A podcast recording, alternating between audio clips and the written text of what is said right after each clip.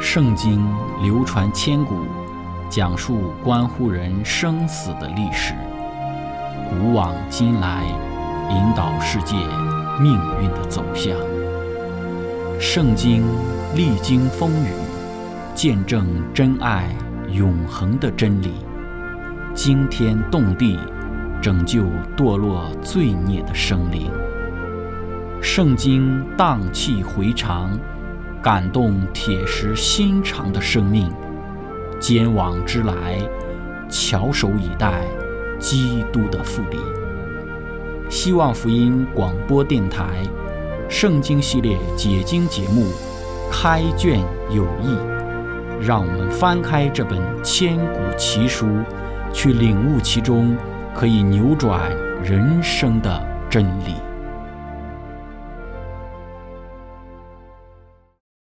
亲爱的听众朋友，平安！欢迎您收听《圣经解经》节目《开卷有益》。我们今天要看的圣经的经文是在《希伯来书》第五章。我们先来一起看《希伯来书》的五章一到第十节。经上记着说：“凡从人间挑选的大祭司，是奉派替人办理属上帝的事，为要献上礼物和赎罪祭。”他能体谅那愚蒙的和失迷的人，因为他自己也是这样被软弱所困，故此他理当为百姓和自己献祭赎罪。这大祭司的尊荣，没有人自取，唯要蒙上帝所招，像亚伦一样。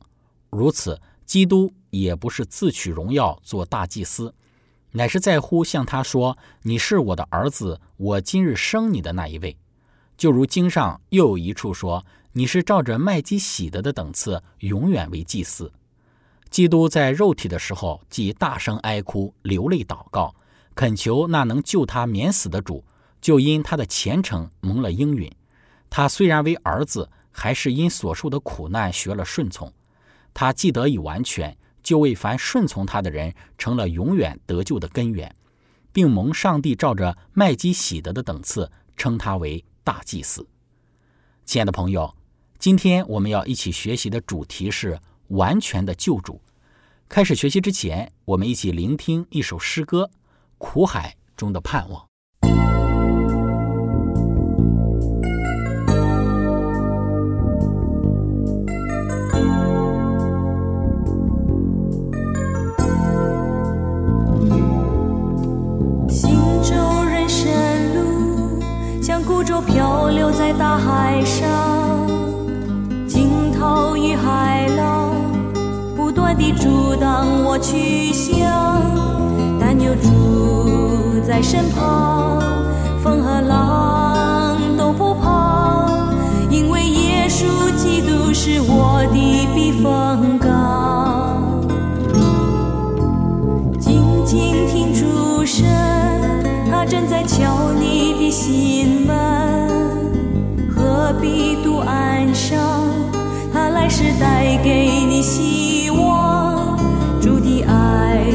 充满你，把黑暗变为光明，前途不再迷惘，你有勇气向前行。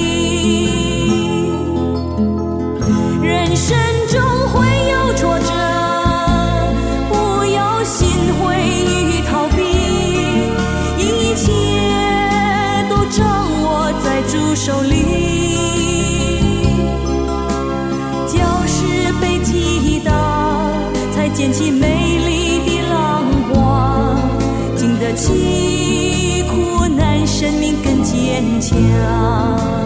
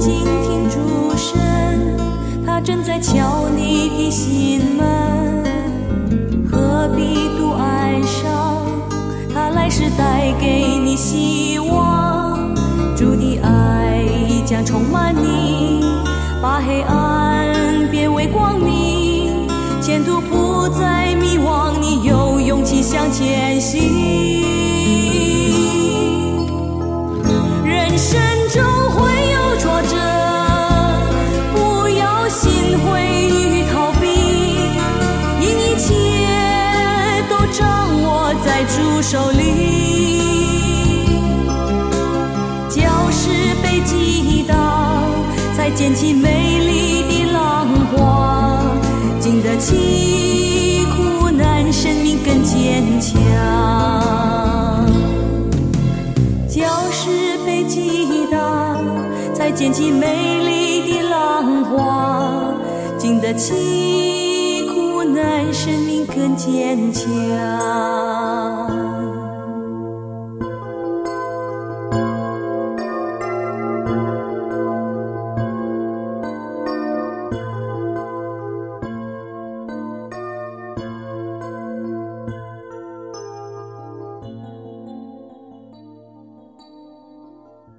亲爱的朋友，希伯来书专注的是耶稣是统治者，是管理者，他保护我们，他制服了掌管死权的魔鬼，因此他邀请我们进入到他的安息。在第五章，我们会看到耶稣他是大祭司的身份，为我们献上完美的祭，是通过赦免人罪恶的方式来提供的。耶稣成为大祭司，不单单是为了我们提供了在赦免里的完全。同时，也使我们来到了上帝的面前。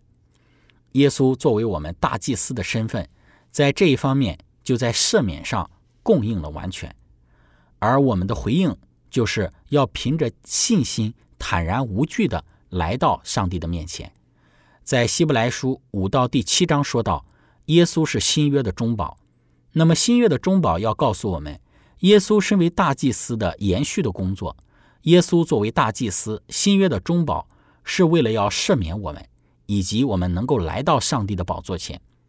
八到第十章继续下去，强调耶稣是中保。从希伯来书五章一到第四节，凡从人间挑选的大祭司，是奉派替人办理属上帝的事，为要献上礼物和赎罪祭。他能体谅那愚蒙的和失迷的人。因为他自己也是被软弱所困，故此他理当为百姓和自己献祭赎罪。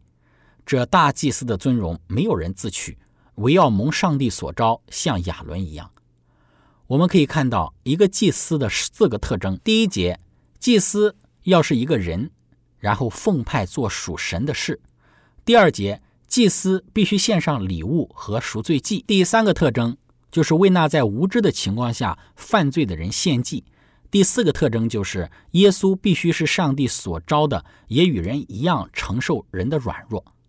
五到第十节这四个特征就是在耶稣的身上得以实现。当米赛亚被选上做上帝的儿子那一天，根据大卫时代的背景，他就是王了，同时他也成为了祭司。诗篇一百一十篇第一节。耶和华对我主说：“你坐在我的右边，等我使你仇敌做你的脚凳。耶华必使你从西安伸出能力的杖来，你要在你仇敌中掌权。”所以，当上帝对米赛亚的应许在第四节也就应验了，就是做祭司。诗篇一百一十篇第四节说：“耶华起了誓，绝不后悔，说你是照着麦基喜德的等次，永远为祭司。”这里要再看一下。上帝向大卫提到的关于大卫之约的事情，《撒母耳记下》第七章说到，上帝会确保大卫的后裔作为永远的王。《列王记上》十七章谈到大卫之约的时候，圣经说到，不单单只是大卫的后裔会坐在王位上，同时也说到大卫的后裔将会在他的家里面做王到永远。换句话说，如果大卫为上帝建造圣殿，也就是讲到了米赛亚。也是要做祭司的。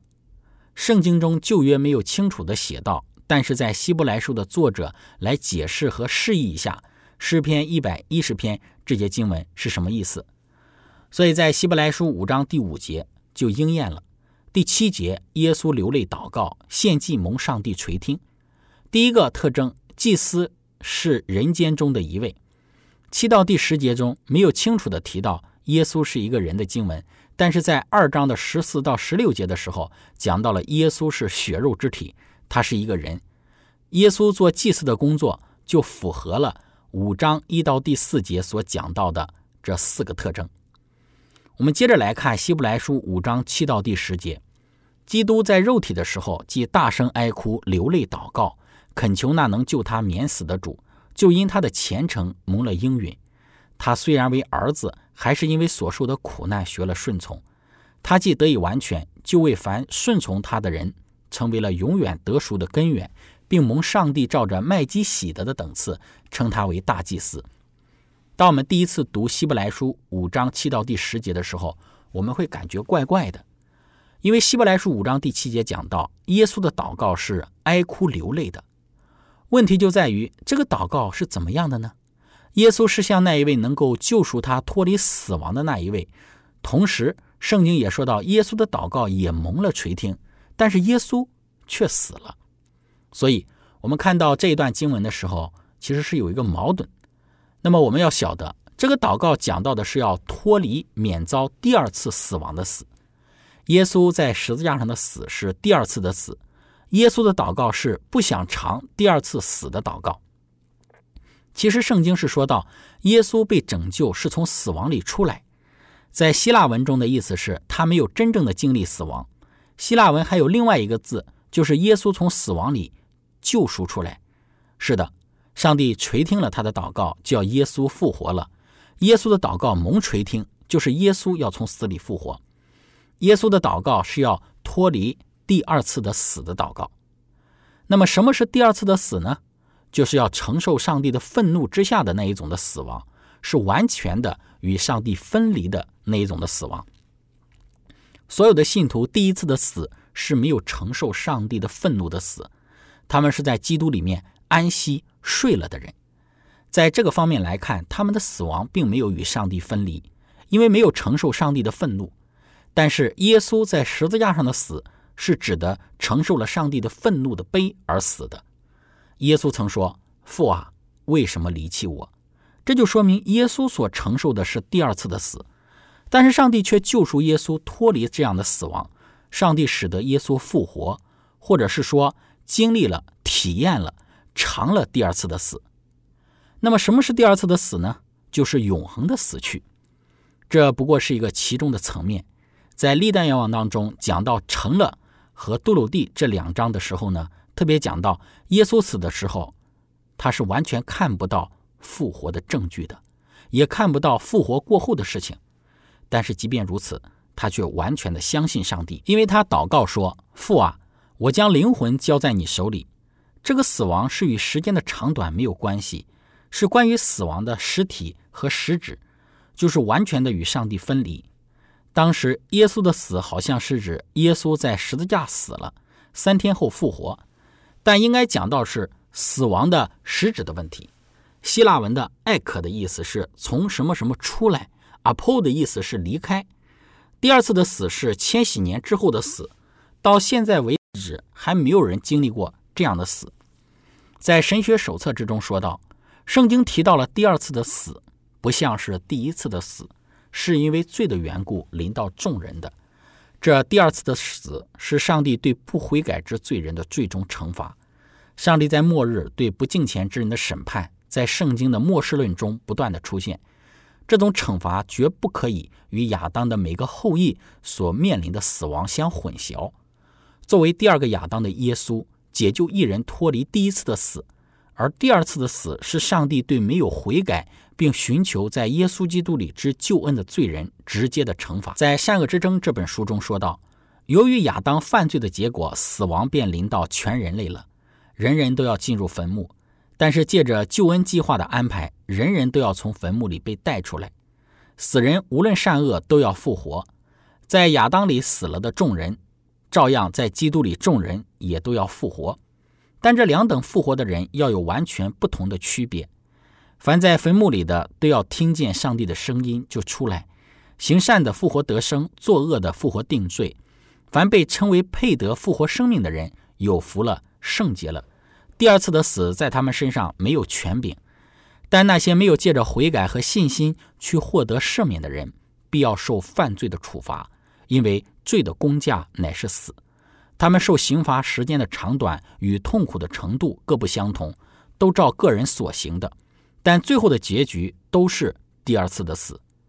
上帝的公正与慈悲并济，他既不可能在罪人还保留罪恶的情况之下赐他们永生，他便只好剥夺他们因罪而丧失的永生的权利。何况他们已经显明自己不配享有这一种的权利。有一位受灵感的作者说：“还有片时，恶人。”便要归于无有，你就是细查他的住处，也要归于无有。另有一位圣经作者说，他们就归于无有了，他们的会得照章的沉沦于没有希望的永远灭亡之中。亲爱的朋友，分享到这里，我们一起聆听一首诗歌《喜乐的泉源》。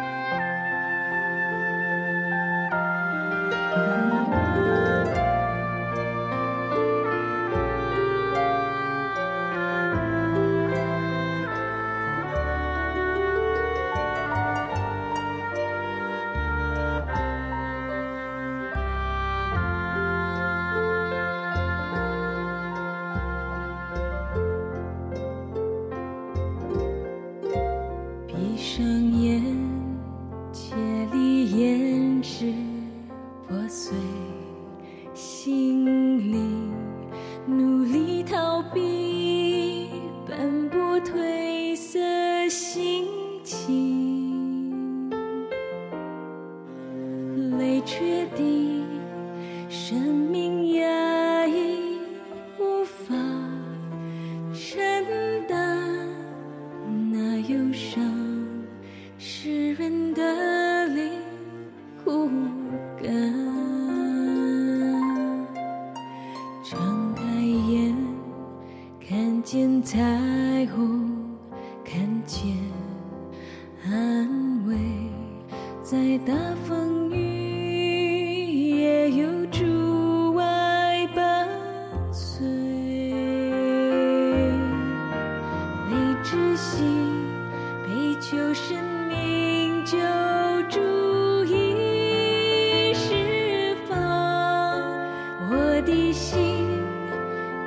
这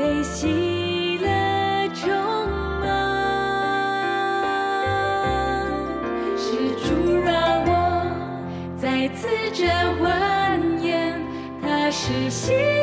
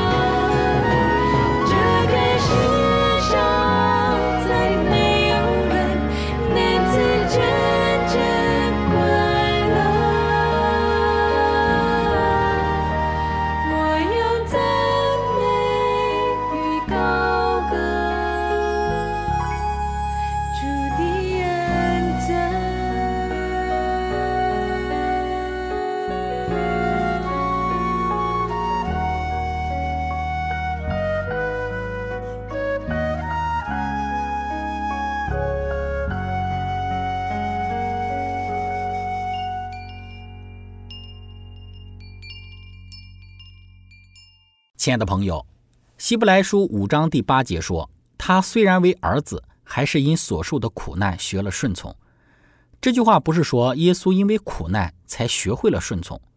是否耶稣所学习的顺从是指耶稣在经验这个顺从呢？我们要知道一点：耶稣在亘古太初的时候就已经是上帝了，所以这一方面，上帝是永恒的，没有任何一个人能够像上帝一样。当耶稣取了人性，与人住在一起的时候，耶稣就经历了一种他以前从来没有经历过的事情。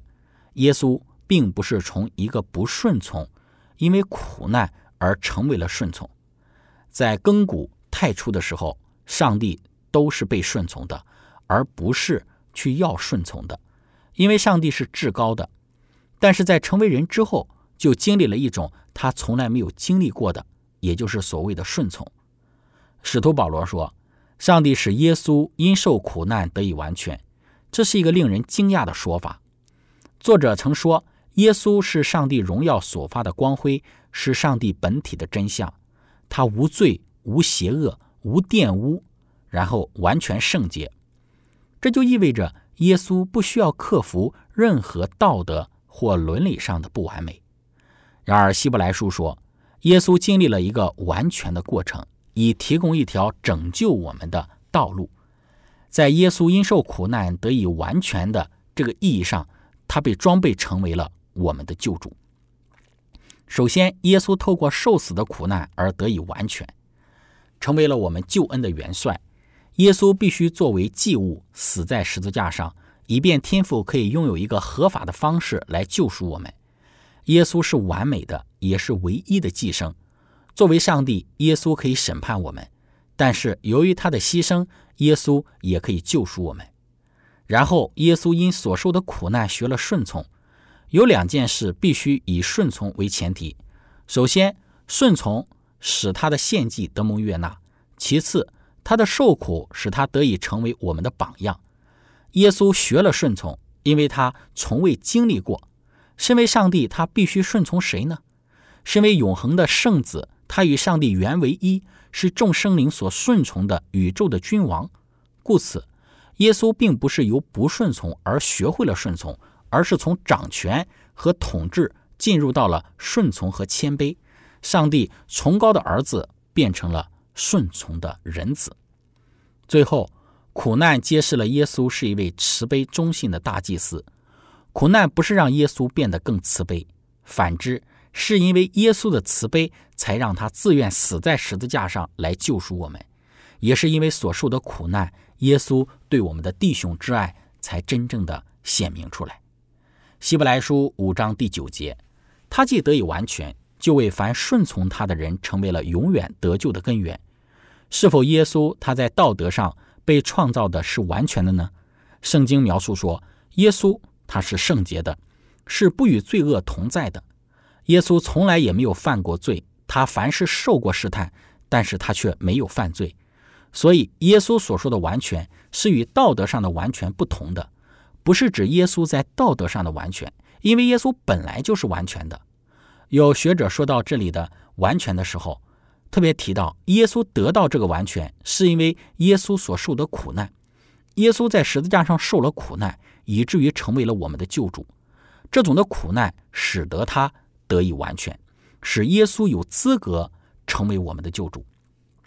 所以这里有一个过程，从一个单单是上帝。然后成为一个属上帝的救主，这个过程呢，上帝是借着十字架上的救主而成为了有神性的救主。希伯来书五章第九节的完全是指耶稣能够成为我们的救主，而不是指耶稣在道德上的完全。所以，我们说耶稣他是我们完全的救主，而并非是耶稣他因着受的这个苦难。他从一个道德的不完全，然后成为了道德上的完全，并非是希伯来书的作者所论述的概念。主要所强调的乃是耶稣基督他作为我们的救主的一个完全性，他完全有资格，而且完全符合成为我们救主的这样子的一个角色。亲爱的朋友，今天我们的分享就到这里。最后，如果您想与我们有更多的互动，您可以写电子邮件给我们，我们的电邮地址是 z h i c h e n g at v o h c 点 c n。感谢您，愿上帝赐福您。我们下次节目再见。